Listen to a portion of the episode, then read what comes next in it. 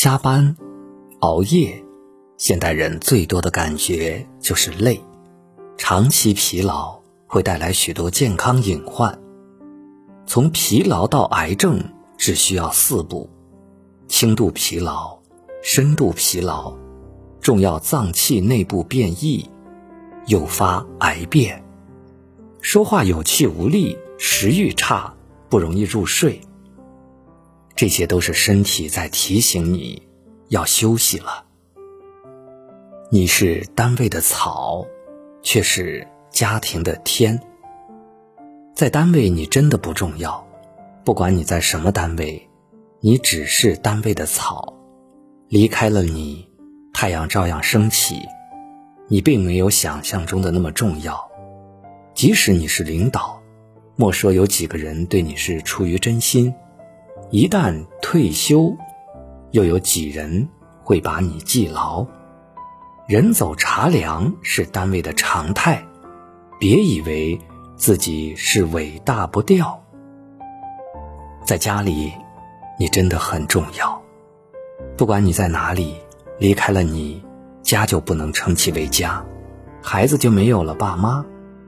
你千万不要以为为了养家就可以离家，家之所以为家，那是抱团取暖的地方，那是阳光普照的小世界，那是孩子温暖舒适的小港湾。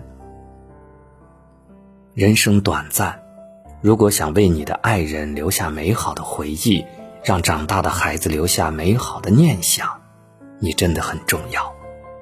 有时候生命可以很坚强，在很多时候生命却真的很脆弱，因为人生无常，请珍惜与家人在一起的今天。今天之所以是今天，那是因为是金色的天。透支身体换得所谓的成功和名利，会瞬间一扫而光，最终。还是再要用钱财去修复我们的身体，给家庭增添了负担，最终呢带给亲人感伤。倘若你因任何原因离世，那么对于你的家和家人，天就真的塌下来了，那是不可弥补的痛，是撕心裂肺的伤。过热的在意功成名就，却冷淡了家庭的温暖。忽视了对孩子的教育，轻视了对老人的尽孝，这不是你所爱的人真正愿望。孩子的不成器，才是你一辈子重大的创伤。在单位里，今天再大的事儿，明天就是小事儿；今年再大的事儿，明年就是故事。再任再大的事儿，离任只是传说。当你退休之后，你才知道，什么才是真正的根。对于我们每一个人，适度工作，保重身体，多陪家人，教育孩子，才是最重要的。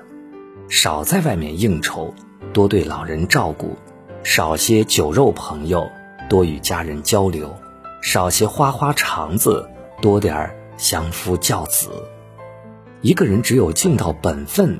才有福分，所以请记住，你只有在家里是无人可以取代的。对于你的家人，你才是最重要的。家人苛求的并不是荣华富贵，而是需要有你的关心和陪伴。好领导要带头休假，要更合理安排员工假期。列宁有句名言：“谁不会休息？”谁就不会工作？今天设置假期、正常休假，既有法律依据，更有科学道理。然而，对于那些工作任务较重的人，尤其是对领导干部来说，又有多少真的好好休息了、认真休假了？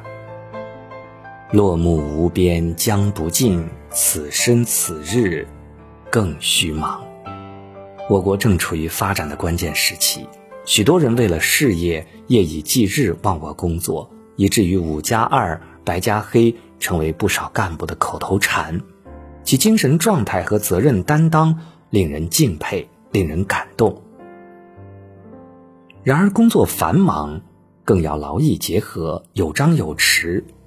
须知弹簧绷得太紧也会断，一张一弛，文武之道。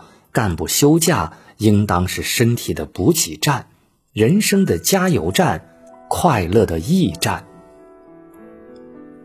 现代社会工作千头万绪，忙与累的确成为常态，但协调好工作与休息，也是能力与水平的体现。有的领导善于弹钢琴，繁忙工作与休息休假两不误。但也有人由于工作繁忙、节奏过快，造成精神紧张、身心疲惫，因而心力交瘁、英年早逝。还有个别人缺少身体锻炼，缺乏自我调节，心理压力过大，甚至抑郁而亡。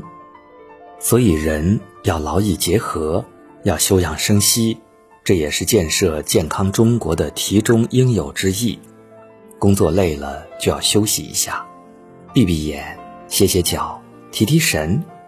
休假是为了更好工作，给身体补补能量，给心情换换环境，调整心态，轻装上阵，重新开始新的战斗。确有急事要事，保持通讯畅通，有事及时返回，做到心系工作，安心休假。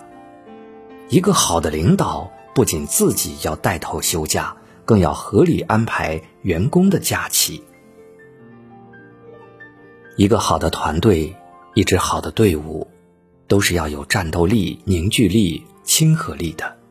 关键就在于善于调动员工的工作积极性，让他们工作好、休息好，有幸福感和获得感，对单位有归属感。想起历史上关于休假的故事，西汉时期有一位官员张福不肯休假，待在官署上班。宰相薛轩发出文告劝道：“官吏按照律例休假，由来很久。属官应随众回家相伴妻子儿女，设置酒肴，邀请邻里，一起欢笑相乐，这也是应该的。”张福听后很是惭愧。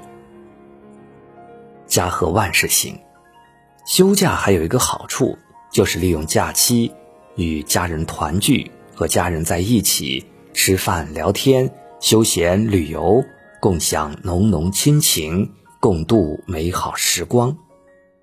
你的家属为了让配偶能够安心工作，包揽家务，照顾老人小孩，任劳任怨。长期处在紧张状态，有的小孩放学回家不见爸妈，寒假暑假无人照顾，天天靠电脑手机陪伴，坏了眼睛，伤了身体，这是谁之过呢？再忙再累，也要统筹好繁重的工作，放松绷紧的心情，有机会吟诵着“因过竹院逢僧话”。偷得浮生半日闲的诗句，和家人一起休假去。每当朋友见面问候，不再说你吃饭了吗，而是问你休假了吗？不亦乐乎？